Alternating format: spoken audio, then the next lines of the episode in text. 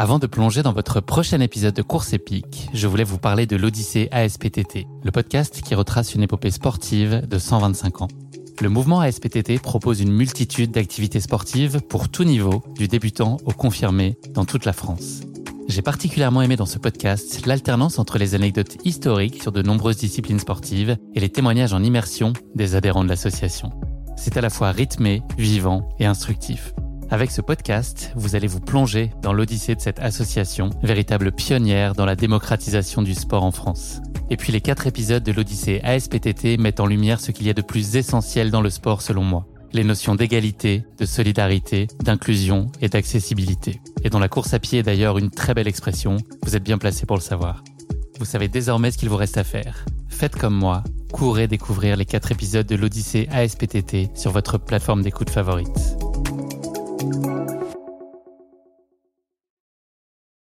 Bonjour à tous, je suis Guillaume Lalu et je suis ravi de vous retrouver dans ce nouvel épisode de Course épique. Course épique, c'est le podcast Running et Trail qui vous fait vivre dans chaque épisode une histoire de course hors du commun.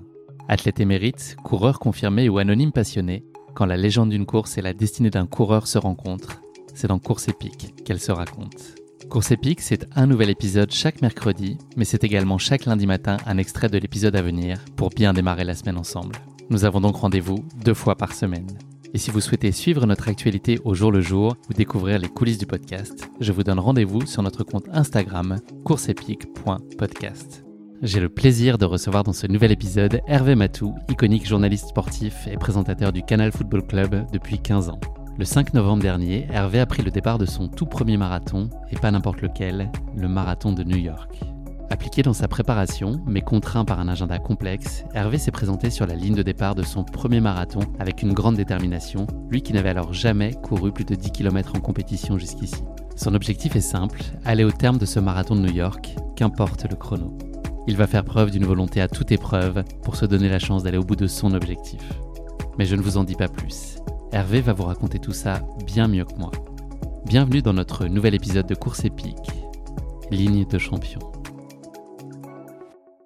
Bonjour Hervé. Bonjour. Je suis ravi de te recevoir dans ce nouvel épisode de Course épique. On enregistre cet épisode le mercredi 6 décembre, donc avant toute chose, je te souhaite un joyeux moisiversaire. Oui, exactement. et, un, et un deux, deux moisiversaire du marathon. D'ailleurs, je me suis rendu compte que ça fait deux mois pile, à une, une, journée près en tout cas, Ok. que j'ai euh, à la fois couru le marathon et donc fait mon anniversaire euh, le, le même jour. T'es sûr que c'est pas un mois? Attends, un mois Mais, oui, oui, c'est quasiment, t'as mois, célébré un ton mois. anniversaire Oh en ayant la médaille de finisher. Mais oui, oui, je suis quoi putain. Double moisiversaire. Double. Figure-toi que le 6 décembre, je suis sûr que tu le sais, c'est euh, la date à laquelle la sonde américaine New Horizons est sortie de son hibernation de 1873 Exactement. jours. J'y ai sur- pensé ce matin en me levant. Je me suis dit, tu te rends compte quand même Ouais, on, y pense, hein. on y pense assez régulièrement. Et donc, sur 9 ans de voyage, euh, cette sonde, elle a passé 5 ans en sommeil, elle a hiberné. Est-ce que toi, hiberner, c'est l'envie que tu as eue euh, à la conclusion de, de ton marathon de New York? C'est la première chose que tu as envie de faire? Hiberner, je ne sais pas, mais j'ai dit, euh, j'ai dit à mon entourage, à mes coachs qui étaient là, ah mais plus jamais, plus jamais ça. et ils m'ont dit, t'inquiète pas, c'est normal. Tout le monde dit ça, euh, et généralement, et ça va changer, ça va revenir. J'attends que ça revienne. Euh, pour l'instant, ça revient doucement, vraiment très doucement, mais euh, c'est vrai que c'est la première idée que je me suis dit. Je me suis dit, bon, je suis content, je l'ai fait, mais euh, je pense pas être capable de me réinfliger ça. Le plus jamais, ouais, il, il est un peu plus long que d'habitude. Je savais pas qu'on pouvait mettre en veille moi, des, des sondes spatiales comme ça, là, c'est pas mal, hein, c'est confortable. Ouais. C'est pour préserver un peu les circuits, etc. Comme ça, on est sûr qu'elles qu'elles arrivent à bon port. Hervé, on va démarrer cette interview avec une classique question d'ouverture. Est-ce que tu pourrais te présenter, mais tu ne peux pas me parler de sport? Qu'est-ce qu'on peut dire de toi Il y a Bah, plein de choses.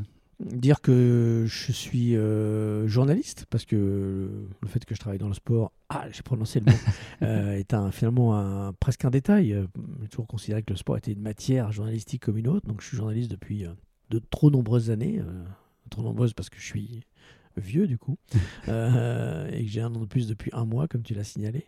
Hum, Voilà, je, je suis un, un père de famille, je suis quelqu'un qui suis bien sûr passionné par le sport, mais pas seulement, qui s'intéresse à plein de choses euh, à côté. J'ai jamais été un, ouais, un total obsédé euh, exclusif, on va dire, du, du sport. Euh, je parle beaucoup de sport hein, pour, pour quelqu'un qui ne sait pas en parler. Si là, tu as une soirée devant toi ou un week-end, qu'est-ce que tu vas avoir en- envie de faire si, si tu es justement à distance du sport? Ça va être quoi ton plus Bon, grand À plaisir distance du sport, bah, ça va être euh, franchement de voir des gens que j'aime, euh, passer du temps, aller au cinéma.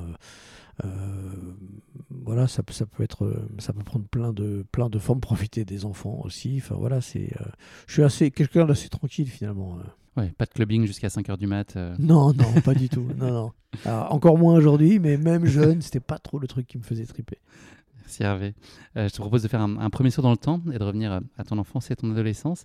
Est-ce que tu peux nous dire quelle place euh, tenait le sport dans, dans ta vie à l'époque Et puis nous parler notamment de Paul, qui n'était pas un copain de classe, mais qui était plutôt euh, un blason et puis le, le cadre de ton activité de cœur d'alors? Ouais, le Pôle. Le- Ouais, le Pôle, c'était le, le club de foot, hein, c'est ça, je vois que tu es bien Exactement, informé, ouais. dans lequel j'ai commencé le foot à, comme plein de petits garçons à, à 5-6 ans ou 6 ans, enfin je sais pas exactement.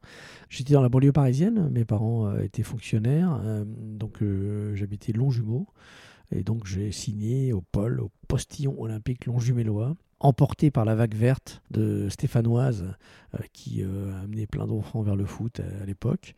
J'étais donc euh, dans une famille, euh, euh, j'avais un grand frère qui s'était essayé au foot, mais manifestement c'était pas son truc, et euh, lui c'était plus la musique. Et donc j'ai, j'ai la passion du foot m'est tombée dessus assez jeune, hein, et j'avoue qu'elle était devenue un peu obsessionnelle. J'étais vraiment à fond, à fond, à fond dans le dans le foot, tout en continuant. Donc le, le- sport, j'étais pas dans une famille de sportifs euh, euh, énormes, mais euh, pas du tout contre non plus. C'est-à-dire que mon père a tout de suite accompagné ce goût pour le foot, est devenu assez vite dirigeant dans le club de foot dans lequel j'étais.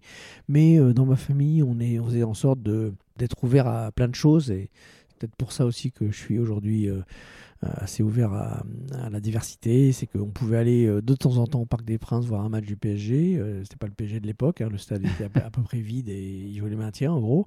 Et euh, aussi aller au théâtre. euh, euh, voir des trucs un peu pointus, euh, aller euh, euh, à des expositions. Enfin voilà, il y avait une sorte de diversité de loisirs euh, voulus par mes parents pour nous euh, ouvrir un peu l'esprit. Tes ambitions sportives et footballistiques de l'époque, elles étaient de, de quel ordre? Et puis est-ce que l'esprit de compétition, c'est quelque chose qui t'habitait et qui t'amenait à te surpasser? Non, pas de pas d'esprit de compétition très très développé. euh, par atavisme familial, je pense. Euh, mon père était vraiment dans un discours euh, très, euh, euh, on va dire social. Non, faut pas écraser les autres. euh, la compétition c'est pas bien, etc. Donc je pense que j'ai découvert euh, au fil du temps et de mon métier, euh, j'étais beaucoup au contact de la haute compétition. Donc euh, je comprends les ressorts de la haute compétition. euh, euh, j'ai beaucoup échangé avec des, des grands, des grands athlètes, des grands sportifs.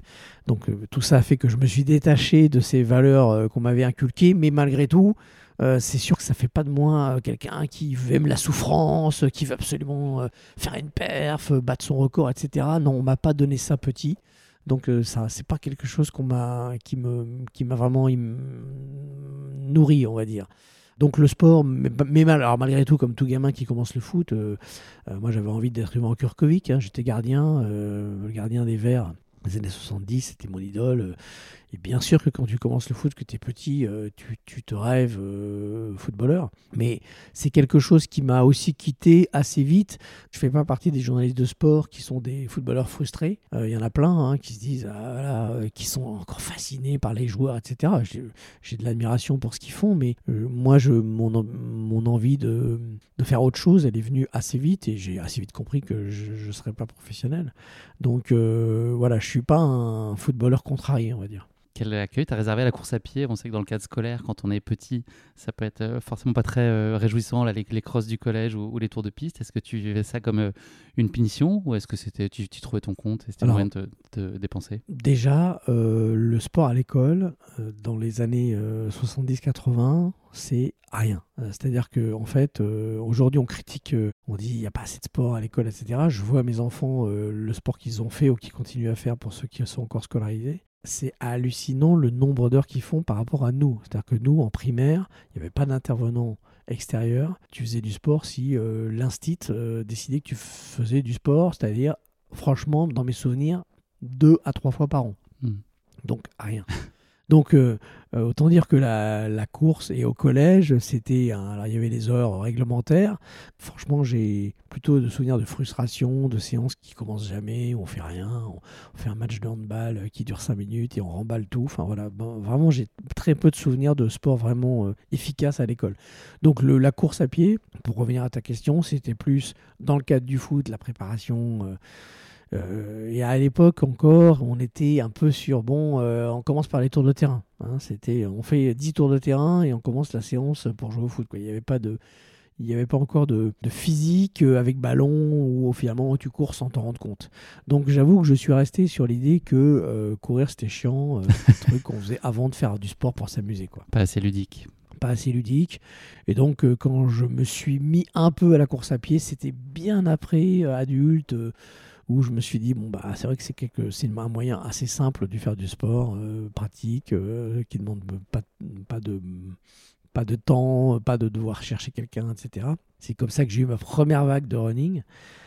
C'était plutôt un choix de raison que de cœur, alors, c'est ça? Ouais. Enfin, En tout cas, de- pour des raisons logistiques clairement, et oui, non, clairement, oui, oui. Je me suis jamais dit euh, qu'est-ce que c'est super d'aller courir. euh, euh, tout. Alors là aussi, c'est un petit peu comme le, le retour de flamme post-marathon. On m'a dit tu verras, tu vas courir et au bout d'un moment, ça va devenir indispensable à ta vie. euh, tu vas te lever le matin, tu auras des envies. Franchement, jamais, jamais ça ne m'est arrivé de me dire qu'est-ce que j'ai envie de courir aujourd'hui. Ah, ça me manque. Voilà, non, non, au contraire. je l'ai quand je l'ai fait, ça a toujours été de dire bon. pff, ah, il faut que je le fasse. Et une fois que c'était fait, ah, c'était quand même pas mal. Enfin, c'est surtout bien que ce soit fini et que ce soit passé et que j'ai la satisfaction de l'avoir fait. Euh, pour que tu comprennes, voilà, pour que les gens qui nous écoutent comprennent que ils écoutent là un podcast de quelqu'un de certainement dont ils ont, qu'ils n'ont pas l'habitude d'entendre. Euh, J'imagine que tu as plein d'invités qui sont des, des, fans, des passionnés de run, de courir, etc. Euh, moi non, hein. J'ai fait le marathon, mais je suis je suis pas vraiment dans un rapport de passionnel avec le fait de courir.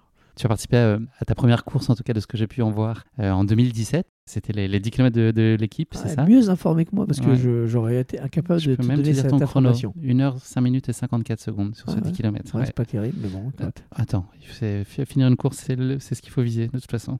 Euh, comment est-ce que tu t'es fait euh, embrigader dans, dans cette course? Est-ce que c'est pas ton initiative Visiblement, c'est pas forcément toi qui as poussé pour ça. Je t'avoue, je me souviens plus trop. Euh, je me souviens plus trop. Ça te faisait marrer en tout cas l'idée d'aller faire une course?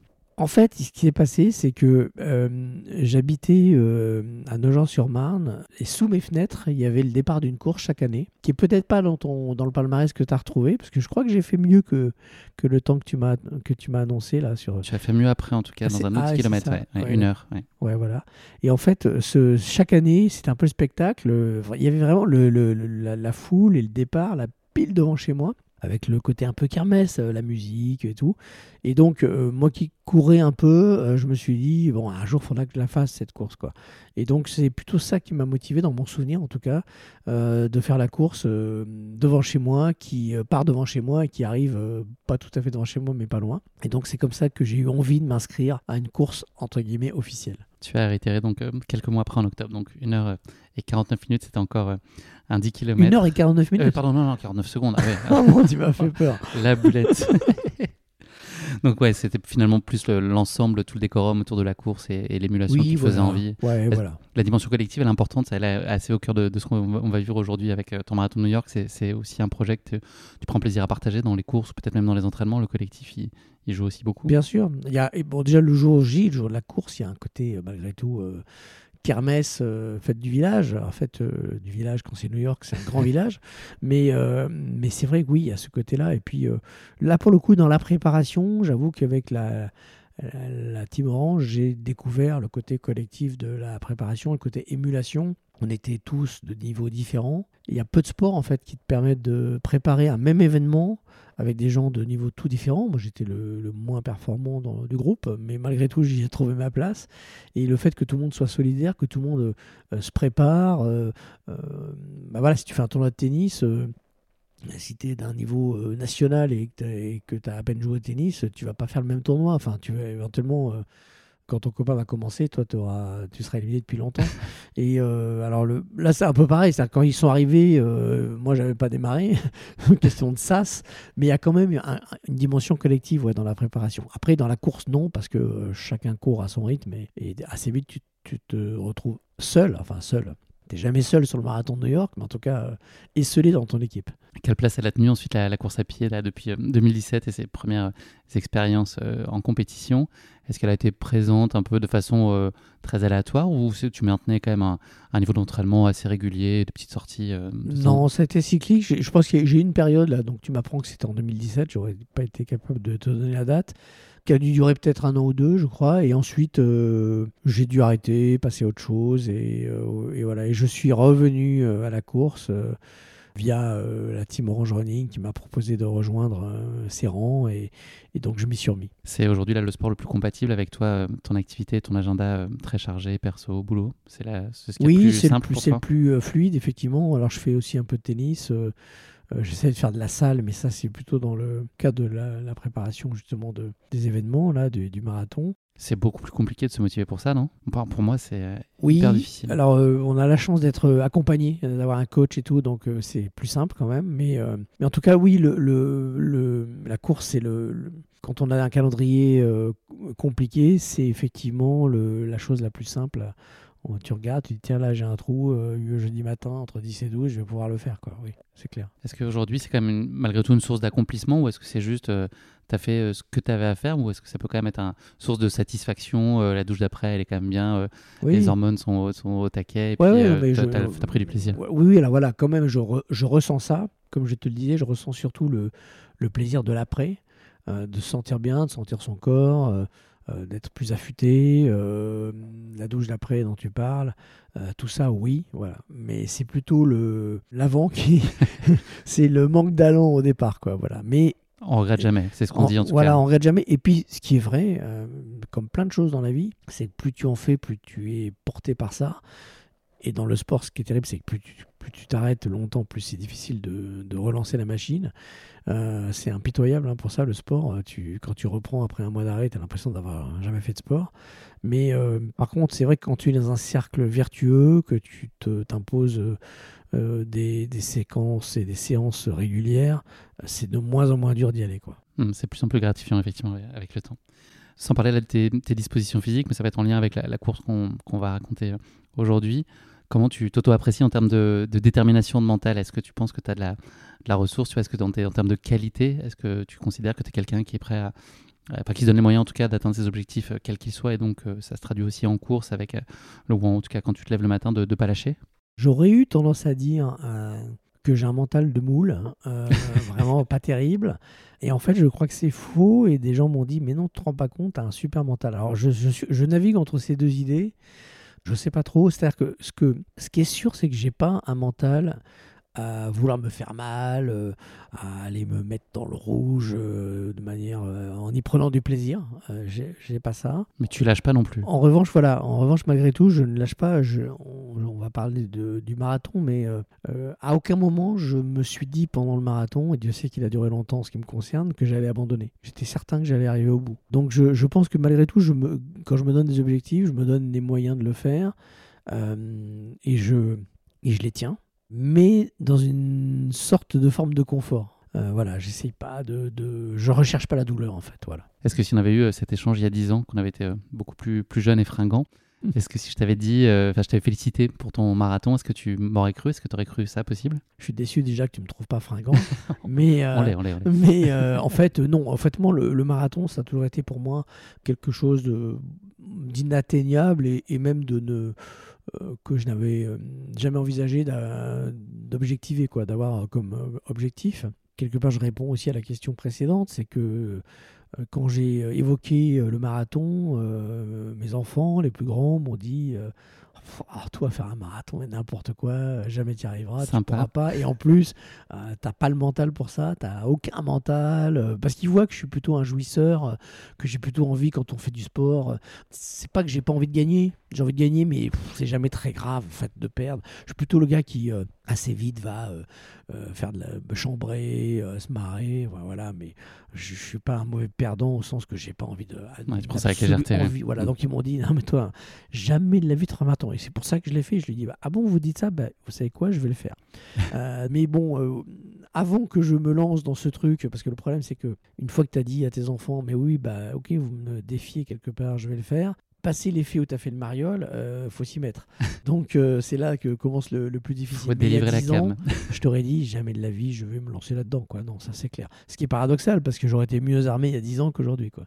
Merci beaucoup euh, Hervé pour cette euh, rapide présentation et introduction. On va passer à notre séquence du questionnaire de Proust qui va nous permettre d'en savoir un, un peu plus sur tes goûts et tes aspirations. Est-ce que tu es prêt pour ça Hervé? Eh ben, je vais essayer. Ouais. Première question de ce questionnaire, le, le souvenir d'enfance qui est le plus précieux pour toi? J'ai pas de et heureusement je dirais j'ai pas de j'ai pas de souvenir un souvenir euh, comme ça qui se dégage de manière plus plus, plus précieuse que l'autre que d'autres. Je dirais que ce que j'ai reçu de plus précieux en tout cas, euh, je pense que c'est l'amour de mes parents tout simplement. C'est euh, je pense que c'est le la condition préalable pour pouvoir en donner à son tour, pour pouvoir euh, faire preuve d'attention euh, et d'amour vis-à-vis de- des autres, des gens qu'on aime, mais pas seulement. Et donc je crois que voilà le, le- coussin euh, précieux que j'ai reçu et qui fait euh, que je suis ce que je suis, c'est c'est ça, c'est d'avoir reçu euh, finalement euh, beaucoup d'amour et d'avoir le souvenir d'une en- d'une enfance heureuse. Ça joue peut-être là par rapport à ce que tu disais tout à l'heure, sur que tu pas grand-chose à prouver en fait finalement sportivement ou quoi que ce soit. Finalement, Oui. tu n'as rien à démontrer. et- et aussi peut-être aussi euh, pas d'envie d'aller euh, d'aller se faire mal en fait. Euh, Je pense que des gens qui ont, qui ont souffert, euh, il y a le concept de, de résilience hein, euh, qui peut être un atout dans la vie aussi. Voilà, quand, euh, quand tu as souffert, il y a des choses que tu, qui sont dures que tu peux pas donner, mais certainement tu as une plus de de- d'accoutumance à la souffrance, plus d'envie d'aller euh, prouver des choses. Et euh, euh, j'ai alors j'ai pas du tout vécu dans, dans un milieu euh, particulièrement fortuné quoi que ce soit. hein. J'ai une famille moyenne, mais j'ai vécu dans une ouate non pas de confort matériel, mais de, de De bienveillance, de bienveillance, voilà exactement. Et c'est euh, euh, il y a des choses que ça te donne pas en termes de, force, de, de, de violence, euh, qui peut être utile. Mais je reste persuadé que, ça, que c'est malgré tout une, avant tout, enfin c'est une- c'est- c'est une- un cadeau. Quelle est l'émotion que tu gères le moins bien? L'émotion que je gère le moins bien, euh, les, je dirais les émotions que je gère le moins bien, c'est les émotions des autres finalement. Euh, je me sens moi capable personnellement d'encaisser plein de choses, euh, voire tout. À part euh, bien sûr des choses très violentes qu'on peut imaginer, mais euh, ce que je gère le moins bien, c'est euh, la détresse des autres, soit de, des gens qui me sont proches, soit même des, gens- inconnus. Je pense que je me mets assez facilement en empathie et, ça m'est très difficile de résister à ça, y compris d'ailleurs, même les émotions de joie des autres me touchent très vite. Pour répondre à ta question, euh, c'est voilà, c'est vraiment ça que je gère le moins bien, c'est le spectacle des émotions me touchant des autres. ouais.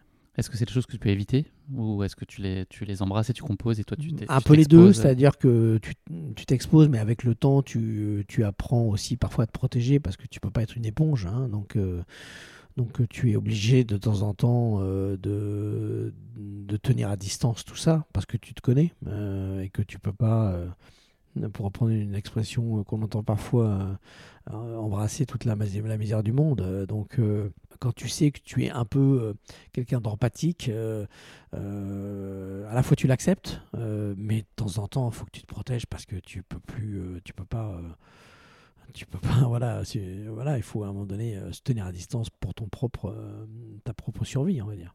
Troisième question de ce questionnaire, le talent que tu aimerais le plus avoir Je crois que ce serait euh, une forme d'esprit d'entreprise euh, qui euh, fait transformer euh, de manière euh, rapide une idée en, en projet.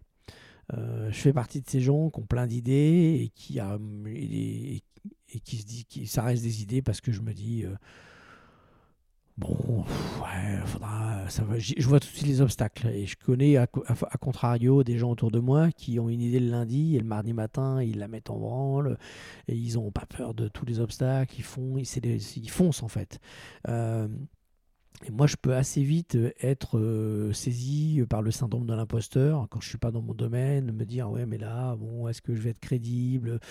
Euh, Voilà, je, je vois assez vite ces obstacles. J'ai pas cette espèce d'esprit d'initiative d'entreprise euh, qui te rend imperméable euh, à, à ce sentiment d'imposture. Tu parlais de résilience tout à l'heure aussi. Effectivement, quand tu es entrepreneur, c'est prendre des coups et avancer quotidiennement. Quoi. En gros, ça se passe jamais comme Ouais, prévu. ouais, certainement, certainement. Le moment qui a changé ta vie pour toujours. Il y en a probablement plein. Ouais, alors en fait, je suis, je, je suis pas dans le, je crois pas trop à la, à la théorie du moment. Alors ça peut être vrai pour certaines personnes. hein. Il y a parfois une rencontre qui fait basculer une vie, un moment, mais euh, globalement, je crois que c'est assez rare. Il y a un film, je sais pas si, si vous l'avez vu, euh, Les tourbillons de la vie Qui montre en fait euh, deux vies parallèles de deux personnes, de héros que tu suis. Puis il y a plein de petits moments clés comme ça où, en fonction de leurs décisions, à l'instant T, leur vie va prendre une direction ou une autre, et tu vis toute leur vie en fait possible. C'est L'option A, l'option B, ensuite euh, au, au carrefour d'une autre vie, l'option A, l'option B, et tu te compte que les deux mêmes personnes, euh, juste sur des toutes petites décisions de vie ou des hasards de vie, tu rentres dans une boutique, tu croises quelqu'un, tu arrives cinq minutes plus tard, tu le croises pas, ont des vies totalement différentes. Et je crois beaucoup à ça, euh, au fait que la vie est faite de plein, de carrefours, euh, parfois de décisions, parfois totalement aléatoires, et qui font que ta vie euh, prend une direction ou une autre. Je donne juste un exemple. Mes parents, donc j'ai grandi en région parisienne, mais mes parents ensuite ont, été nommés à, Clermont. Donc on est parti, on a déménagé, j'avais 11 ans à, Clermont. Ils pouvaient également être nommés à Albi. Ils ont fait le choix de Clermont, c'était Clermont ou Albi, en gros la région de ma mère ou la région de mon père. Et euh, si euh, ils avaient pris Albi, eh ben, ma vie aurait été totalement différente. J'aurais pas euh, fait ma vie avec euh, la même femme, mes enfants n'auraient pas été mes enfants, mais, mais en même temps, si mes parents ne s'étaient pas rencontrés, je donc en fait, je pense que le, le moment qui a vraiment changé ma vie, c'est le moment où mon père a rencontré ma mère. Sinon, je serais pas là à te répondre. Donc voilà, ce sera ma réponse. Mais sinon, voilà, je pense que la, vie est faite de multitudes de possibilités. Je ne crois pas spécialement au destin. Je crois pas. Il y a des moments clés dans la vie, effectivement, où il faut pas se rater, où c'est un virage important. Si tu le rates, ça ne veut pas dire que tu es dans le décor définitivement. Ça veut dire que ça va prendre plus de temps ou que finalement tu vas prendre une autre direction. Euh, je crois plutôt à ça. Tu nourris des regrets? Ça t'a- ça t'arrive de questionner ou d'être nostalgique ou de dire justement le et si Non, pas trop. Je, trouve que la vie a été euh, généreuse avec moi et c'est pour ça aussi que je veux que je pense que quand on a reçu, euh, il, faut, il faut donner et rendre. Mais euh, des regrets, enfin des, regrets ponctuels peut-être en réfléchissant, mais globalement non. Merci beaucoup Hervé d'être prêté à cet exercice. Je vais présenter très brièvement la course épique qui nous intéresse aujourd'hui, donc le marathon de New York. Cette course, elle revêt un- une dimension incontestablement mythique pour de nombreux coureurs. Son tracé au cœur de Big Apple et la ferveur incroyable qu'il suscite avec plus de 2 millions de personnes sur le bord de la route font de lui marathon évidemment hors du commun. C'est une course euh, où les champions olympiques côtoient les amateurs passionnés, même si euh, on regardait ça, ils sont déjà en train de prendre la douche alors que Oui, c'est clair. nous, on est sur la, sur la ligne de départ. Je m'inclus dans le amateur passionné. Euh, cette course, elle transcende les frontières. Elle unit les coureurs de tous horizons dans une célébration de l'endurance humaine et puis du dépassement de soi. Je pense qu'on voit une grande variété de coureurs en fauteuil roulant, enfin voilà, avec plein de Mhm. difficultés. C'est Ouais. très, c'est la représentation de la, de la diversité euh, par excellence, comme peut être euh, la course à pied de manière générale. C'est aussi une plateforme philanthropique puisqu'il y a de nombreux coureurs qui choisissent euh, de lever des fonds pour des causes caritatives, unissant ainsi euh, l'esprit sportif euh, à l'impact social. Donc c'est une opportunité unique de courir pour quelque chose qui est plus grand que soi. C'est important aussi. On l'a dit tout à l'heure, je crois, plus de 50 000 coureurs participent chaque année au marathon de New York, donc le premier week-end de novembre pour l'anniversaire d'Hervé Matou. Un succès incroyable lorsqu'on sait que 127 coureurs seulement ont pris le départ, dont seulement une femme, lors de la première édition en 1970, où il y a eu euh, 55 finishers. Je pense que vous étiez un peu plus cette année. À l'origine, le, marathon de New York était parcouru intégralement euh, dans Central Park. Chaque dossard coûtait alors euh, un, un dollar. C'est euh, un temps lointain aussi. Le départ est donné euh, désormais euh, à Staten Island et débute par la traversée du Verrazzano Narrows Bridge, dont tu vas nous parler. Euh, Le tracé parcourt les cinq arrondissements de New York, Staten Island, Brooklyn, le Queens, Manhattan, une rapide incursion dans le, Bronx, avant un retour sur Manhattan et une arrivée, si tout se passe comme prévu, à Central Park. Et puis on n'est pas sorti du bois encore à Central Park. Là, je crois qu'il y a encore des Non. petits, des petits Non. coups de cul, comme on dit de- clair. dans le jargon trail, qui sont euh, un peu robustes à ce moment-là de, de la course. Euh, donc la course est tenue euh, cette année le, le 5 novembre. Départ programmé euh, à 8 heures pour les concurrents pro en fauteuil roulant, puis les coureurs handicapés, les élites femmes, les élites hommes, avant que 5 vagues de départ pour tous les autres coureurs ne s'élancent à partir de 9h10. Le record de l'épreuve il a été battu cette année en 2h4,58 par euh, l'athlète éthiopien Tamira Tola. Et le record féminin il tient depuis euh, 20 ans. Il m'a lâché dans le dernier. Ouais, c'est ça. euh, ouais.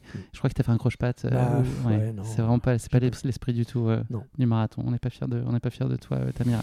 Hervé, euh, j'ai oublié des choses ou pas? Est-ce que tu penses que voilà, il y, a- l'ambiance. Je vais pas trop parler, mais c'est Euh, quand même une oui, bah, ambiance de euh, dingue. On va euh, en parler, euh, ouais. bien sûr, bien sûr.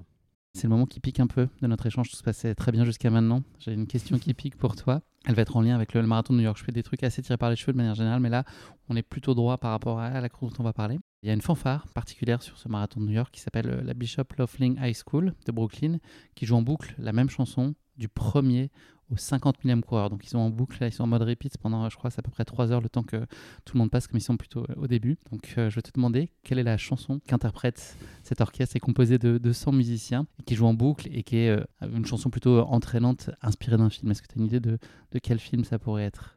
Alors, pour être honnête, je n'en ai aucune idée. Pourtant, je suis censé être lucide si tu me dis que c'était au début, mais j'ai absolument pas remarqué cette fanfare. Il y a tellement de musique, tellement de fanfares. J'en ai vu effectivement des, des, concerts improvisés, mais j'ai pas repéré particulièrement celui-ci parce que j'étais pas au courant de cette anecdote. Je vois bien ta technique pour m'obliger à chanter à cappella le morceau, je, le vois bien. Euh, ah ouais. Rocky. D'accord. C'est le thème de Rocky. Ah bah, alors, je, je sais pas si je l'ai. Euh, il y a un tel. Euh, cocktail de musique qu'on entend quand on court à New York que ça m'a T'étais trop dans l'effort, t'étais concentré. Ouais, exactement. En même temps, euh, c'est une sacrée preuve d'endurance aussi hein, pour de, souffler dans les trombones là, pendant, euh, pendant 3 heures. Je pense ah bah qu'à la fin, il doit avoir besoin d'un. Ça pendant 3 heures, et puis en plus, là, exactement le même thème, ça doit être, ça doit être dur, hein, c'est clair. Écoute, Hervé, ça n'est malheureusement pas la bonne réponse. J'entends ici les cris de, désespoir de nos auditeurs. Je te propose qu'on parle de ta course épique qui, elle, t'es allée comme un gant et sur laquelle tu as tenu à pas jeter l'éponge. Franchement, félicitations. Cette décision, donc, elle est, elle est née donc d'une forme de, défiance euh, familiale. Tu l'as dit tout à l'heure, ça t'a mhm. piqué au vif. Euh, c'était combien de temps avant? Est-ce que c'était encore euh, réaliste de pouvoir se projeter sur le marathon en termes de préparation? Ça l'était, oui. je me souviens un peu exactement, mais ça devait être aux alentours du mois de février-mars. Sachant que je me, enfin, je, on m'avait dit que le, le temps minimal c'était trois mois possible. Donc, euh, entre le moment où j'ai dit que j'allais le frais et le moment où je me suis mis, j'ai même laissé un peu de temps. Voilà, j'ai commencé tardivement. Quoi. J'ai dû commencer euh, peut-être en mai ou juin. Ce qui me faisait peur un peu, c'était l'été, parce que j'avais pas trop envie de passer mon été à courir, même si c'est ce que j'ai fait finalement. Mais je crois que j'ai commencé fin juin, mon, vraiment ma préparation entre guillemets. Encore une fois, un peu minimal. Euh, je cherchais pas de performance. mon but c'était d'arriver à, à, finir, ce qui pour moi était déjà une performance. Et, et c'est vrai que quand euh, Dorian, donc euh, mon coach, m'a dit. Dorian Louvet, ouais, m'a dit combien tu peux faire de séances de run par semaine? Je préfère que tu me dises peu, mais que tu les fasses plutôt que beaucoup. Il n'a pas été déçu de la réponse. J'ai réfléchi, je dis ben deux. Il me dit ah bon? Seulement? Je dis ben oui, écoute. Et encore deux, je te, je te dis deux là, quand je te le dis, je vois vraiment pas comment je vais faire. Et donc, euh, il m'a dit, bon, bah, ok, mais 2, c'est vraiment, tu peux pas faire moins. J'ai dit, ok, euh, bah, tu m'as demandé euh, mon max.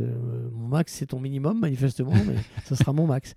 Et j'ai réussi à tenir mes, mes deux. Alors, ça m'est arrivé de en faire qu'une et du coup de compenser en faisant trois la semaine d'après, etc. Mais voilà, je suis parti sur deux séances, pas plus. Ton premier marathon, ça ne pouvait être que New York? Non, puisqu'au départ, j'étais parti pour que ce soit le marathon pour tous, qui sera mon deuxième, normalement, à Paris. Euh, mais euh, j'avoue que c'est aussi euh, pour ça que j'ai dit oui. C'est parce que je me suis dit, quand on m'a proposé de participer à ce, marathon de New York, je me suis dit, tu tu peux pas, tu peux pas refuser New York, c'est pas possible. pour être honnête, parce que tu m'as posé la question, est-ce que tu avais déjà envisagé un marathon? Oui, enfin non, mais oui. C'est-à-dire que je m'étais dit un jour quand même, ça doit être sympa de préparer le marathon de New York et de faire New York. Et quand j'ai découvert euh, il y a quelques années l'équidène, je me suis dit ce serait sympa qu'il y ait un équidène à, New York. Ça permettrait de d'avoir le même trip que préparer le marathon de New York, mais sans les efforts euh, nécessaires pour le, pour le marathon.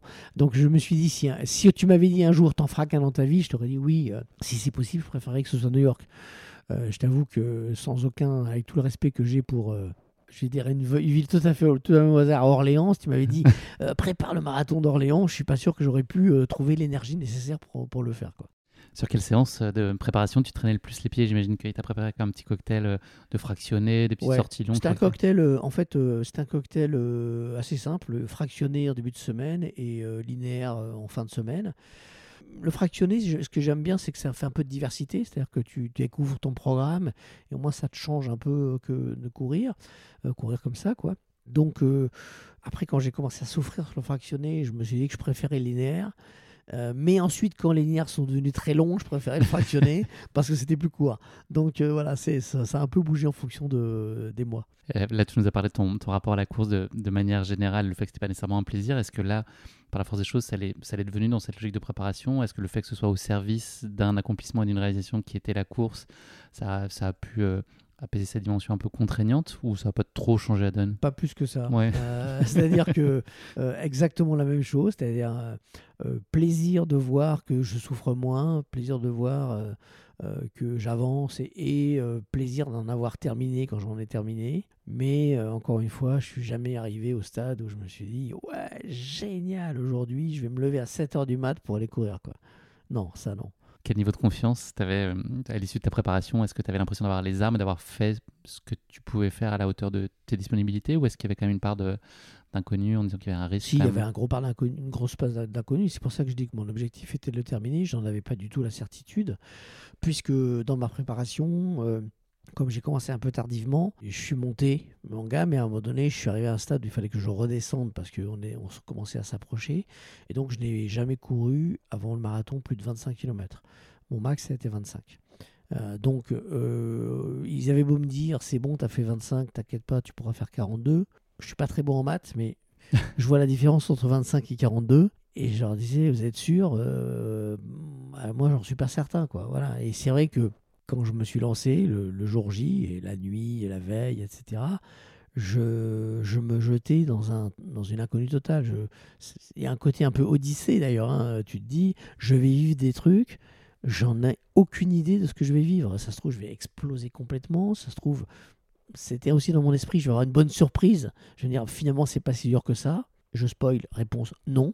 Euh, mais en fait, euh, euh, voilà, je. je Ça n'a pas un côté grisant, cette part d'inconnu aussi, de ne pas Si, savoir si. justement, c'est pas ça qui porte Si, si, je suis d'accord. Je suis d'accord qu'il y, avait. euh, il y avait ce côté, euh, à, nos, à nos âges avancés, euh, c'est rare qu'on se lance dans un truc totalement inconnu. On se dise, euh, je vais pas du tout savoir ce que je vais vivre.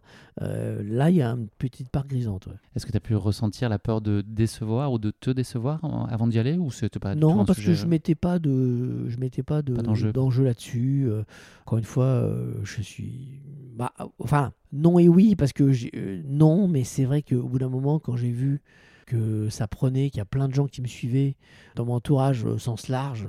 Mon équipe euh, à Canal m'a dit ah, pendant tu fais parce que je faisais pas l'émission, j'avais je me suis fait remplacer, ils ont hâte de suivre toute la journée. Euh, ma femme, euh, mes enfants, euh, tous qui euh, euh, m'ont dit on va faire l'application, on va tu Putain, moment, je me suis dit, Ouah, tous ces gens qui me suivent, si je, je me rate et que j'abandonne au 20e, c'est la honte. Donc, euh, oui, ça, ça, ça m'a quand même un peu poussé. Pendant la course, j'ai quand même beaucoup pensé aux gens qui euh, avaient les yeux rivés sur un petit point qu'avançaient sur une application, quand même. Ça y est, Hervé, tu t'en es pas rendu compte, mais on est aux États-Unis. Euh, combien de temps avant t'es es arrivé euh, sur place? C'était vraiment en flux très tendu? Ouais, un petit peu. Je suis arrivé le jeudi pour un marathon le dimanche. Tu sens tout de suite que la ville vibre autour de cet événement?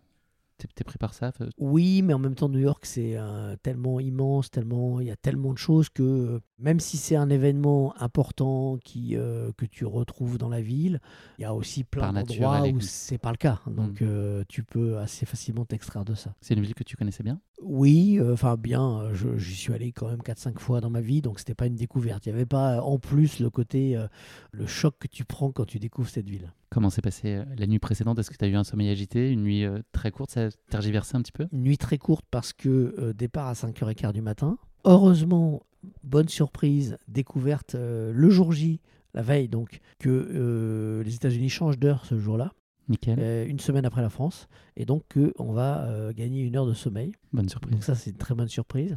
Je m'attendais, un peu comme toujours, quand tu te lèves très tôt sur un événement, tu as un peu peur de ne pas te réveiller, etc. Je m'attendais à passer une mauvaise nuit. Euh, non, j'ai passé une nuit courte mais bonne. Euh, donc, euh, couché assez tôt. Je te dis pas que je me suis endormi facilement, mais j'ai dormi 4-5 heures, 5-6 heures, ce qui me suffit pour être en forme. Ça a été une petite euh, expédition ensuite là pour aller euh, le sas de départ? Ouais, ah oui, euh, bah c'est bon, il fait, il fait- il est quand même tôt, ça pique un peu. On marche dans la rue avec pour rejoindre le- l'endroit de la, la navette et avec la peur de, de la rater. On est dans un bus et là, c'est un long transfert qui dure une bonne heure et quart ou une heure et demie pour aller jusqu'à Staten Island. Euh, le jour se lève, c'est assez beau. Le jour se lève, tu as une vue euh, sur Manhattan euh, que tu quittes en fait et tu t'éloignes. Et plus tu t'as- plus tu t'éloignes, plus tu vois Manhattan de loin, loin, loin. tu te dis, le problème c'est que je, je reviens à pied. C'est quoi Ça m'a fait penser à un truc. La première fois où j'ai fait un saut en parachute, quand l'avion part, tu te dis, l'avion monte et quand il va se reposer, je ne serai plus dedans. Ce qui est quand même assez rare dans la vie quand tu prends un avion, tu vois. Ça, ça, ouais. Euh, et ben là, c'est le même truc. Je me suis dit, on quitte la ville, on fait des kilomètres, des kilomètres, et je et je vais- reviens pas dans le bus. Euh, donc, euh, c'est un peu la même sensation. On est dans le sas de départ.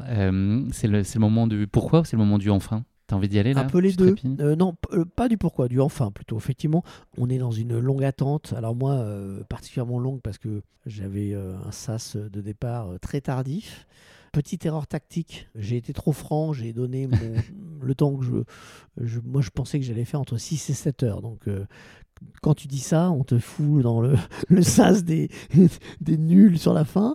Et, euh, euh, je me suis rendu compte deux jours avant que c'était une bêtise. Un, parce que déjà, j'étais pas tout à fait seul. J'avais Amandine Petit qui était dans le même sas que moi, mais tous les autres partaient euh, bien avant. Et puis j'ai commencé à faire les calculs. Je me suis dit, attends, mais si tu mets 7 heures, un, il fera nuit. euh, deux, ton fils, euh, mon fils était venu, il, il est- il fait ses études à Montréal, donc il était venu en voisin, bah, il sera déjà reparti euh, parce qu'il a un vol le soir, donc euh, je le verrai pas.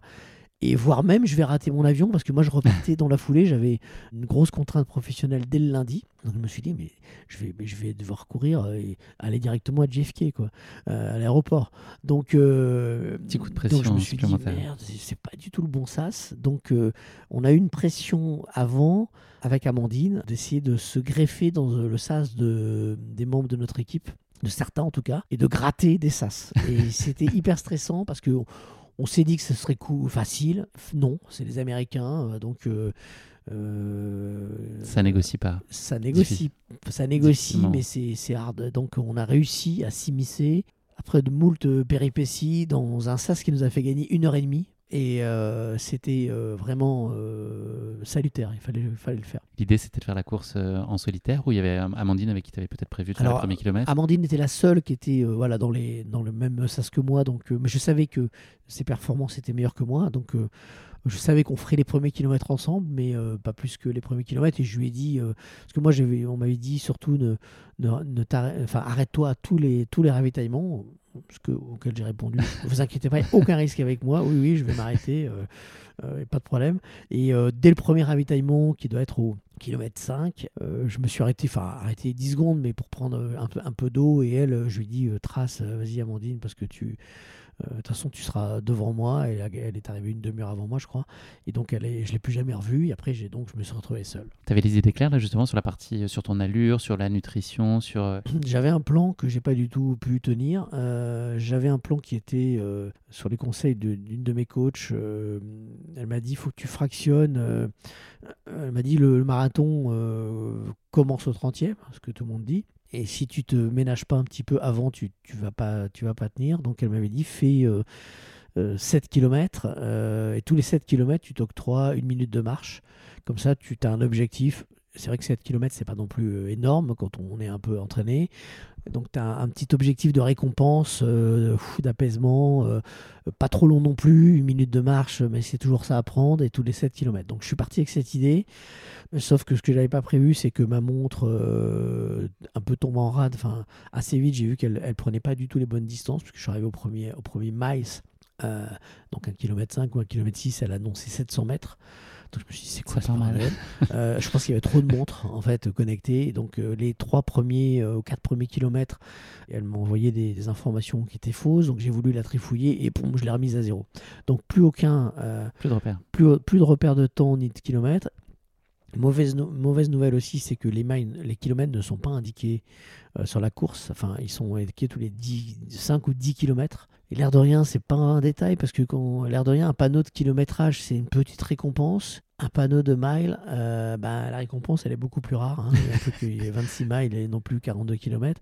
Donc j'étais euh, dans un néant euh, spatio-temporel qui m'a fait, euh, qui m'a fait complètement abandonner ma stratégie en fait. Comment s'est passé là le, le tout départ, le, le passage du, du fameux pont là de départ vers Azzano Est-ce que c'est des souvenirs particulièrement forts là, Bah, L'ambiance Ouais, le tout premier, fatalement, t'es frais, t'es content, tu te rends pas compte de ce qui t'attend. Tu sais que tu ne t'en rends pas compte, mais tant mieux, voilà. J'étais avec Amandine Petit, tranquille, on discutait, on se marrait, on regardait autour de nous. En fait, euh, c'est comme un départ. t'es porté. Parfois on a tendance à partir un peu vite justement Oui, et à alors s'emballer. euh, voilà, je faisais en sorte de ne pas être, d'être très prudent là-dessus. Pas sûr que je l'ai tenu d'ailleurs, peut-être que j'étais un tout petit peu au-dessus, mais globalement j'étais bien. Globalement j'étais bien. Euh, le, premier objectif que, que j'avais, et je pense que pas mal de gens devaient être comme moi, pour pas se projeter sur 42 bornes, c'est l'arrivée sur Manhattan. Euh, tu te dis Manhattan, en gros, c'est au 27e ou 26e. Euh, bon, bah, quand j'arriverai à Manhattan, j'aurai fait euh, tout le chemin là de bus qui t'a fait peur le matin. Tu seras revenu un peu à la maison. Ça sent l'écurie ou presque. Voilà, exactement. ça ira. Donc, c'est ça, c'est l'objectif. Et je m'attendais à ce que la traversée de Brooklyn soit parce que sur le quand tu regardes la carte, c'est un immense, une immense ligne droite de, de 15 bornes quasiment. Hein. Donc tu te dis ça va être l'enfer. Et finalement, c'est pas l'enfer, euh, c'est plutôt une bonne surprise parce que l'avenue là, je crois que c'est la quatrième avenue euh, de Brooklyn, euh, elle est assez sympa en fait. je m'attendais à une sorte de truc dans le vent, un faux plat, enfin Et surtout, l'ambiance dont on m'avait parlé est incroyable. Quoi. Voilà, c'est c'est non-stop et donc beaucoup de distractions autour de, toi. J'avais prévu, euh, j'avais des, écouteurs pour écouter euh, soit de la musique, soit des podcasts. Et en fait, j'ai pas pu. Euh, j'en ai pas eu besoin et j'ai pas pu. De toute façon, parce qu'à un moment donné, j'ai essayé, mais j'entends rien. Et honnêtement, on a beau te le dire, c'est 42 km. Sur les 42 km, tu en as 39, c'est le Tour de France. c'est le Tour de France avec des gens qui hurlent autour de toi et beaucoup de lectures. Euh, des panneaux. C'est un peu la culture anglo-saxonne, des panneaux avec des messages. Bah, ça, te, ça te fait de la lecture, tu vois, tu, bah, avec des vannes. Alors, certaines pas très drôles, mais d'autres assez drôles. Donc, tous les 10 mètres, t'as un truc à lire qui te fait marrer. Euh, t'as le champignon euh, pour accélérer, là, le champignon de oui, Mario Alors, ça, j'y suis jamais allé parce que je me suis dit, si tu y vas, tu vas dépenser de l'énergie. si tu fais le Mario maintenant, tu vas le regretter plus tard parce que il y a un moment où tu, tu, te dit pourquoi j'ai fait 20 mètres pour aller appuyer sur ce putain de champignon qui ne sert absolument à rien?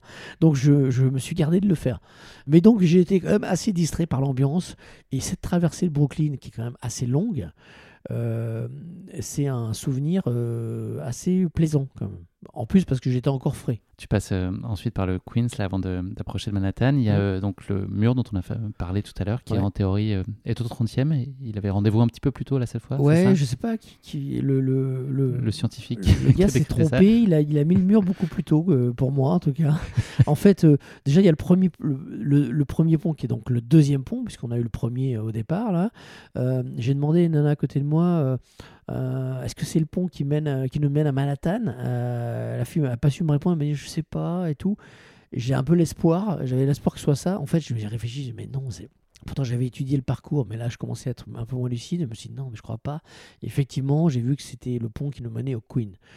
et le Queen, c'est le passage au Queen, c'est assez court quand même. Donc, euh, voilà, là tu commences à, dire euh, vivement qu'on arrive sur Manhattan. Et donc, euh, voilà, ce passage sur, le Queens, c'est marrant parce que les gens disent Welcome in the Queens et tout. Enfin, les gars t'accueillent dans leur borough tu es quand même content d'avoir de laisser Brooklyn derrière toi parce que c'est quand même le, le, parcours le plus long de ton chemin.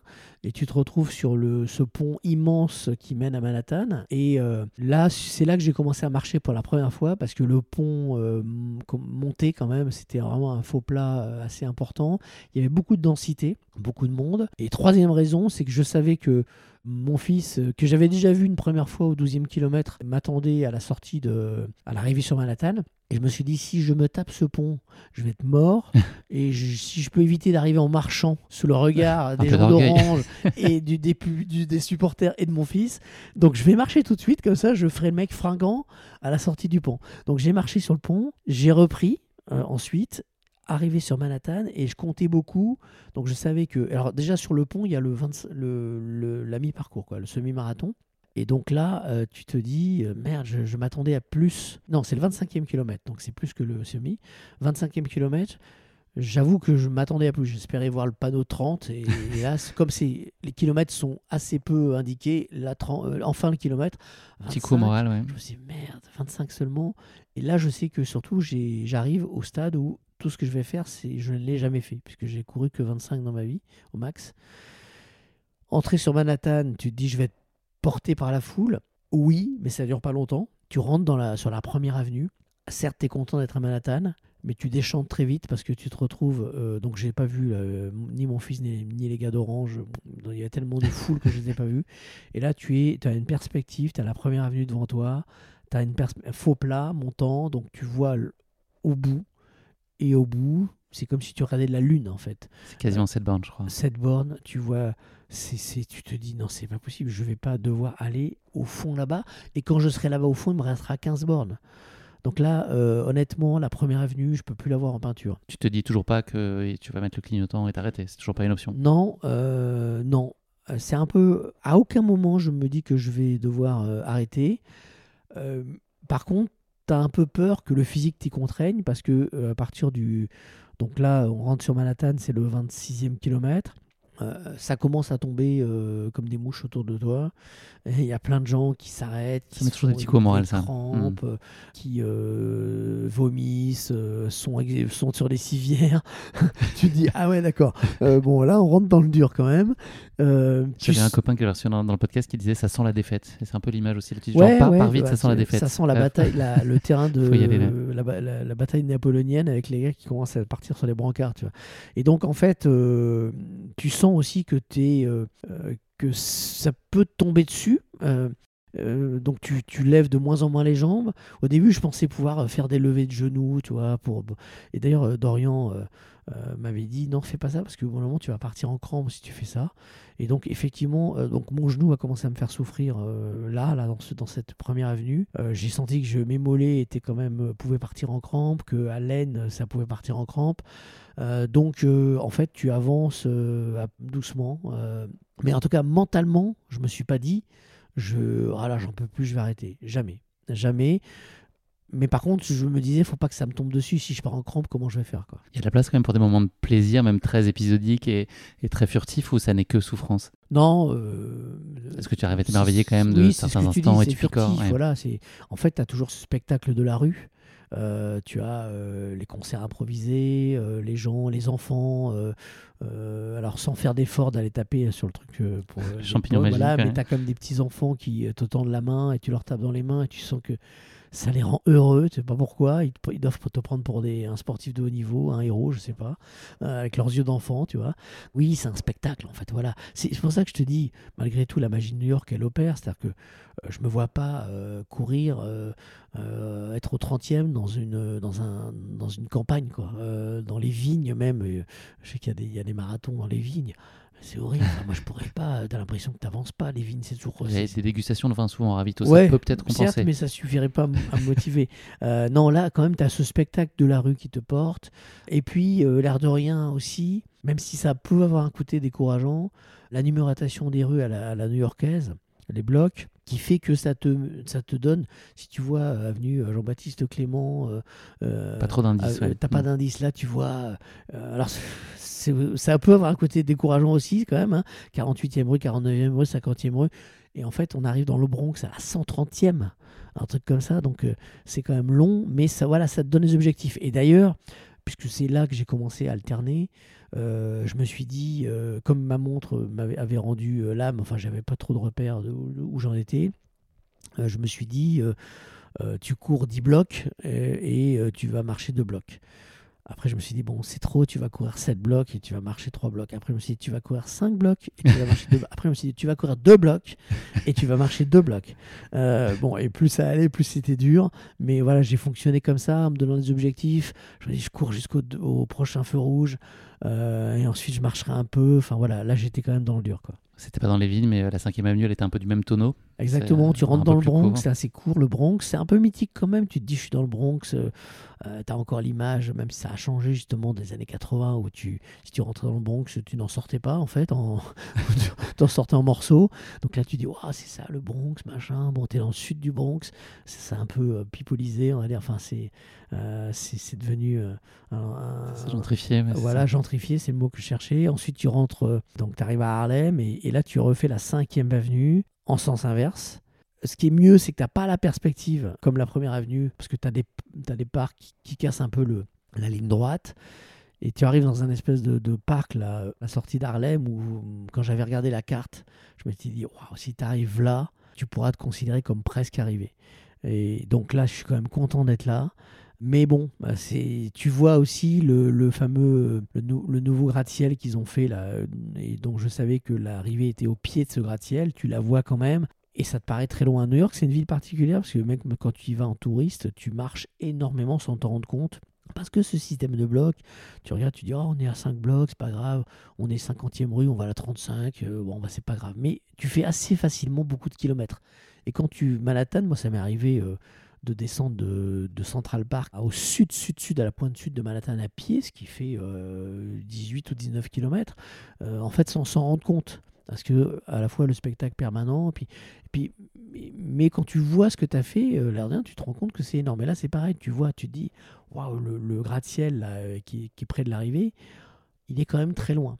Donc voilà, bon, tu, mais quand même, tu sens que ça sent l'écurie, quoi. Voilà, tu te dis waouh. Et tu arrives à Central Park, et là, tu te dis, j'en ai tellement rêvé d'arriver à Central Park, qui est quand même le sas d'arrivée finalement, que tu as un côté de, un côté, euh, pff, c'est fini, mais c'est pas fini parce qu'il te reste 7 ou 8 km, je crois, de mémoire. Et donc, c'est quand même quand on a fait euh, 35, c'est pas rien. Et puis, c'est aussi, euh, voilà, effectivement, des, des collines, des montées, des descentes. euh, voilà, donc tu es à la fois grisé par ce côté, la foule qui est là, machin, le côté, ça sent la fin, euh, mais euh, c'est pas tout à fait la fin. En tout cas, c'est une fin qui dure. Les tout derniers mètres, là, tu te sens euh, habité par beaucoup de satisfaction, on était un peu euphorique? Euphorique, Ou- non, parce que tu n'as pas l'énergie pour être euphorique. Donc, Dorian euh, m'a rejoint. Il, il m'attendait. Bon, lui, il n'a pas fait le marathon, mais il l'a fait quatre fois, je pense. hein. Il, a- il faisait Il les suivait un peu tous les coureurs du team. voilà. Mm. J'étais le dernier hein, de la team, donc euh, il, je l'ai rejo- il m'a rejoint, il m'a dit, euh, il, a cru me donner le moral, il m'a tué en fait, parce que pour moi dans ma tête, j'arrivais là, il pensais qu'il restait 5 minutes, il me dit, allez, t'inquiète pas, c'est fini, dans 30 minutes t'es arrivé, je fais, oh, what? 30 minutes? Non, Pour moi j'étais à salaud. 5, donc il m'a tué. Euh, je lui ai dit que je pouvais pas courir jusqu'à la fin, euh, qu'il fallait que j'alterne. Il m'a dit ok, pas de problème. Mais il m'a poussé à courir plus que je ne l'aurais fait seul. Et finalement, sans le savoir, parce que j'avais pas de repère de temps, j'ai, il m'a permis de, d'être sous les, sous les 6 heures. Euh, donc, euh, euh, c'est ça, hein, sous les. Ouais, je me Ouais, trompe pas, 5h58 c'est ça, et ouais, 43 ouais, secondes. ouais, putain, ouais. Euh, donc, en fait, sans, sans le savoir, il m'a, il m'a poussé un peu. En fait, honnêtement, euphorique, je dirais pas ça. Satisfait, Soulagement, soulagé. ouais, satisfait, soulagé. Enfin, tu te dis, tu, tu l'as tellement rêvé cette ligne d'arrivée. euh, euh, J'étais allé la visiter trois jours avant euh, parce que tu peux aller. On a fait une séance d'entraînement dans, le- dans, dans Central Park et donc tu vois ce finish là et tu te dis, waouh, quand je passerai là, putain, je serai trop content. Donc tu sais que la récompense est proche. Et voilà, et quand tu es arrivé, c'est trop bon que ce soit fini. Or, ce n'est pas fini puisqu'il faut ensuite, tu as tout le SAS, ils te, ils te font retraverser Central Park. Euh, et ensuite, il faut retourner. Moi, je suis retourné à l'hôtel. Il se trouve que j'ai fait 15 km à pied d'ailleurs. 15 Histoire de bornes pour rentrer à l'hôtel.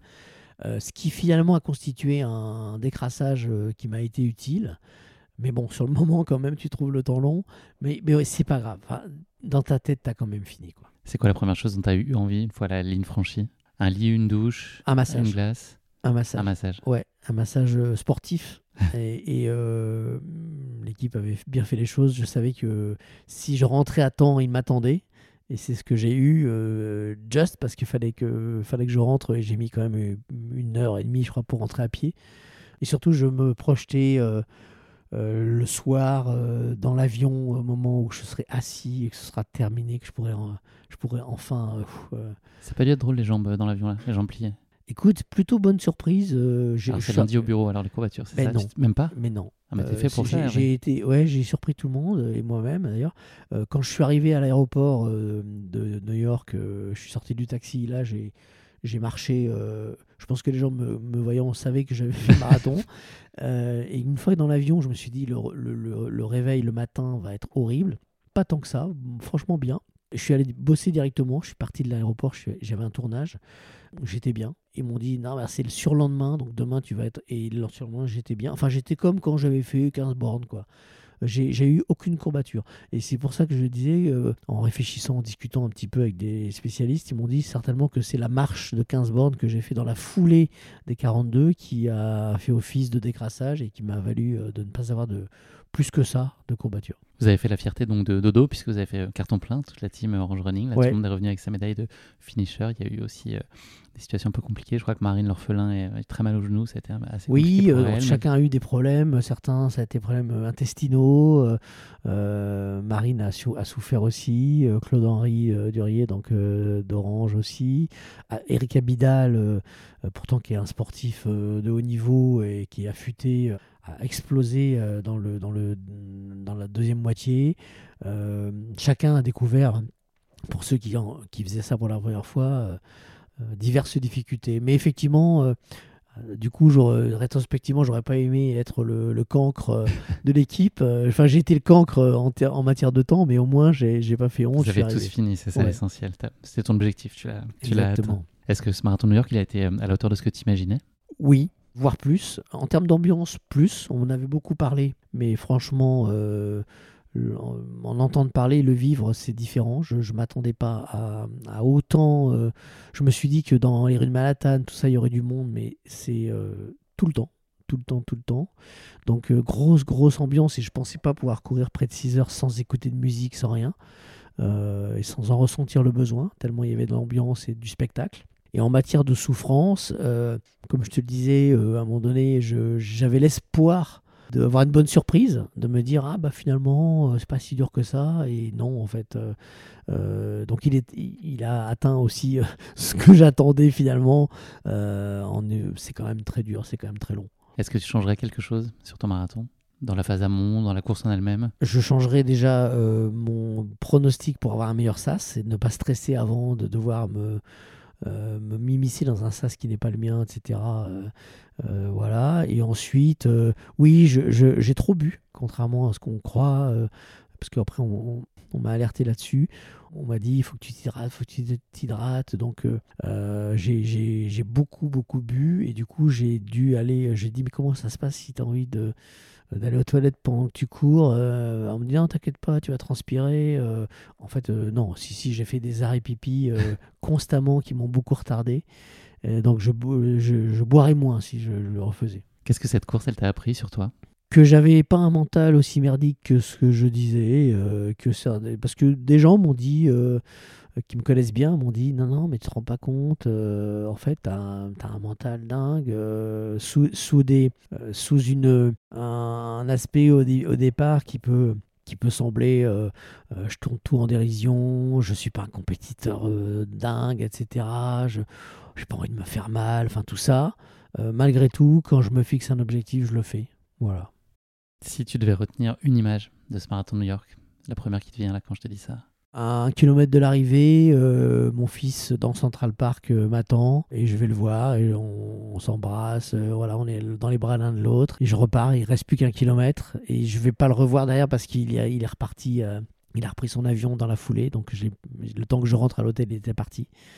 Voilà, celui-ci. Et puis, euh, en termes de parcours, bizarrement, euh, mais j'en ai parlé avec d'autres qui ont eu un peu le même souvenir que moi. Enfin, la partie qu'ils ont préférée, c'est dans Williamsburg, là, après Williamsburg, dans, Brooklyn, donc un, endroit qui, lorsque tu regardes la carte, te paraît assez banal, mais je trouve que c'était là qu'il y avait l'ambiance la, plus euh, incroyable. Et le cadre, la- la- l'avenue était très sympa, elle était bordée d'arbres. Enfin, c'était un quartier que je connaissais pas.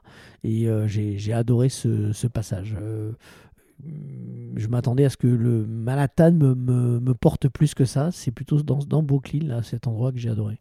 Merci beaucoup Hervé d'avoir partagé avec nous euh, ton marathon de New York euh, épique. La bonne nouvelle, tu nous l'as dit tout à l'heure, c'est que tu rempiles en 2024 avec le, le marathon pour tous, le marathon des, oui. des JO, Ouais. normalement. Est-ce que c'est comme euh, en parachute, là, c'est c'est plus dur la deuxième fois, là, quand on sait euh, qu'on a déjà expérimenté la première fois, ou est-ce que tu vas t'en servir C'est une expérience qui va finalement t'aiguiller, te, te faciliter la tâche J'aurais tendance à. Enfin, je pense que les, un peu les deux, euh, fatalement. Il y aura moins ce par- cette part d'inconnu, mais je crois quand même que c'est euh, c'est plus dur de savoir. Tu perds ce côté un peu découverte. Et puis le, marathon, le, le parcours du marathon euh, pour tous et du marathon olympique, puisque c'est le même, euh, est particulièrement difficile avec un, un gros dénivelé.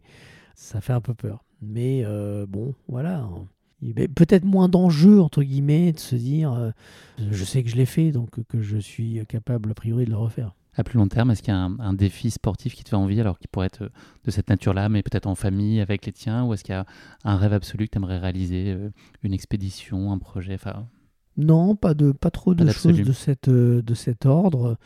Euh, j'ai déjà fait un équidène en famille, donc peut-être refaire des choses comme ça, euh, où le côté un peu équipe me, me plaît bien. Mais pas de. on va pas, on va pas, pas, la famille Matou va pas partir au pôle Nord euh, en raquette ou un truc comme ça. Non. En autonomie, Non, euh, non, non. en autosuffisance. non, pas trop, Non. pas trop. Hervé, c'est la dernière question de ce podcast. C'est pas le mot de la fin, c'est le motto de la fin. Est-ce que tu aurais une devise à partager avec nous Euh, que ta propre création ou une devise euh, existante Une devise, euh, je ne sais pas, mais en tout cas, quelque chose qui me porte, euh, euh, que j'essaie de, m'appliquer, c'est c'est un- une phrase banale qu'on a tous déjà entendue, mais à laquelle j'adhère, c'est être sérieux sans se prendre au sérieux. Pour moi, c'est, je trouve que le monde est rempli de trop de gens qui se prennent au sérieux dans ce qu'ils font, dans ce qu'ils sont. Euh, dans ce qu'il pensait être dans ce qu'ils pensent être, ouais, souvent d'ailleurs. Et euh, moi, je, je pense qu'il faut, quand il y a des choses, parfois, il faut être euh, rassembler son énergie, être sérieux, etc. Mais il faut jamais se prendre, se prendre au sérieux, quoi. Voilà, c'est, on est, on est peu de choses. Rien n'est vraiment très, jamais très grave. Euh, enfin, en tout cas. Voilà, dans, le- dans, le monde quotidien. Et, euh, voilà, il faut, faut, faut, faut rester cool, euh, y compris. Dans ce qu'on réussit, quand on réussit une, performance sportive, il faut savoir relativiser. Je moi, ça m'arrive de jouer au foot avec des gens, tu as l'impression qu'ils sont, qu'on joue la Coupe du Monde. euh, alors que moi, euh, souvent d'ailleurs, les journalistes de sport euh, qui euh, du coup euh, fréquentent les sportifs de niveau et le sport de haut niveau, euh, ils- tu les vois jouer au foot derrière, ils ont l'impression Mm. d'être. Et, et moi, ça me fait l'effet inverse. Je me dis, non, mais ce qu'on fait nous par rapport à eux, c'est même pas du foot. Enfin, faut, donc, faut arrêter de se prendre la tête, quoi. Donc, euh, il y a ça. Et puis, professionnellement, les gens se prennent trop au sérieux, quoi. Euh, donc, euh, voilà, c'est- c'est un peu ça qui me. euh, que je, je porterai en étendard dans, dans mes valeurs. Et que tu as très bien porté pour euh, partager avec nous cette course. Merci beaucoup euh, de nous avoir fait vivre dans tes baskets ton marathon de New York. une Merci, course sur laquelle tu fais preuve euh, quand même d'une grande détermination, on peut le dire. Bravo à toi pour cette performance et puis ce statut de marathonien. On peut pas te l'enlever, ça y est, t'es marathonien, tu l'as fait. Mm. N'en déplaise à ta famille qui n'y croyait pas. tu as une médaille que tu peux ressortir à tout moment et porter euh, fièrement autour Ouais. du cou. Même si c'est. Alors, pour le coup, je ne suis pas non plus. euh, ça, c'est un peu en, en écho avec ce que je viens de dire. euh, Je vais pas faire un parader. cadre. Je vais pas faire un cadre avec ma, ma médaille. Je sais même pas où elle est d'ailleurs, je t'avoue. Euh, voilà, je, je me m'enorgueillis pas de ça. Ce qui m'agace un peu parfois, c'est que quand tu as fait une performance très modeste, ce qui est mon cas, un temps euh, pas terrible, euh, il y a beaucoup de gens qui disent oh c'est nul machin. Et tu as envie de dire mais, mais écoute fais-le. Puis alors déjà il y a des gens qui l'ont fait. Alors effectivement, qui qui l'ont fait euh, et en 3h30 et je trouve qu'ils sont pas trop dans l'esprit du running de mépriser les gens qui font moins, il y a ça. Et puis il y a ceux qui, dont tu sais qu'ils ne le feront jamais et qui te disent oh, bah, moi si c'est pour faire ça ça m'intéresserait pas. Et bon ben voilà, ben, tu l'as fait en bagnole en fait. Euh, donc ça euh, c'est vrai que c'est un peu agaçant. Mais donc et d'ailleurs je trouve que quand les gens te disent ah t'as fait le marathon, c'est quoi ton temps, c'est quoi ton temps, cette espèce d'obsession du temps m'agace un peu. Euh, Qu'est-ce qu'on s'en fout? Enfin, dire, le, le champion, tu m'as dit, il a mis deux heures. Donc, de toute façon, oui, effectivement, quand tu es un peu euh, dans, dans les choses euh, du running et tout, ça t'intéresse de voir la performance, mais, mais pourquoi toujours demander un temps pour relativiser la performance ou au contraire la valoriser? On s'en fout en fait. On court tous pour, le, pour autre chose que le temps parce que, surtout à notre niveau et à mon niveau, le temps, euh, c'est très secondaire. C'est la beauté de la course à pied, hein. c'est dans le même environnement, le même parcours, la même médaille. Il y a juste une différence, c'est le chrono qui est au-dessus. Et fondamentalement, euh, tout le monde s'en fout. Il y a cette notion d'échelle que moi aussi je prends plaisir à défendre ici en laissant le micro euh, à des coureurs euh, amateurs, anonymes, des grands Mm. champions. Mais finalement, ils sont réunis par une passion et puis chacun essaie de se dépasser à la hauteur de ce qu'il peut. Et c'est ça qui est finalement important. On y arrive, on n'y arrive pas, on essaye. Merci beaucoup Hervé. Puis bah, rendez-vous euh, sur de départ. Moi, je serai aussi euh, au marathon pour tous. euh, donc euh, rendez-vous le 11 août, je crois, c'est ça à peu près. exactement. en pleine forme. Exactement. Bah, ça veut dire courir un peu l'été, ça par contre, tu vas pas y couper. C'est ça. Ouais. Ça le problème. Bon, On barbecue verra rosé, on on mettra ça en pause on quelques semaines. ouais, c'est ça. On sera peut-être dans le SAS, mais c'est pas sûr. hein. J'espère t'y revoir en tout cas. Merci pour ton temps, Hervé, c'était un plaisir. Avec plaisir. Merci d'avoir écouté cet épisode. Si vous l'avez écouté jusqu'ici, c'est qu'il vous a probablement plu. Alors n'hésitez pas à noter le podcast et rédiger un avis sur votre plateforme d'écoute favorite. C'est essentiel pour soutenir ce travail indépendant. Cela ne vous prendra que quelques secondes et ça change beaucoup de choses pour le podcast. Et pour être sûr de ne manquer aucune course épique à venir, n'oubliez pas de vous abonner sur votre plateforme d'écoute. Merci encore infiniment pour votre soutien, votre fidélité et vos chaleureux messages que je lis et auxquels je réponds avec un immense plaisir. S'il vous plaît, continuez. À très bientôt pour une nouvelle course épique, évidemment.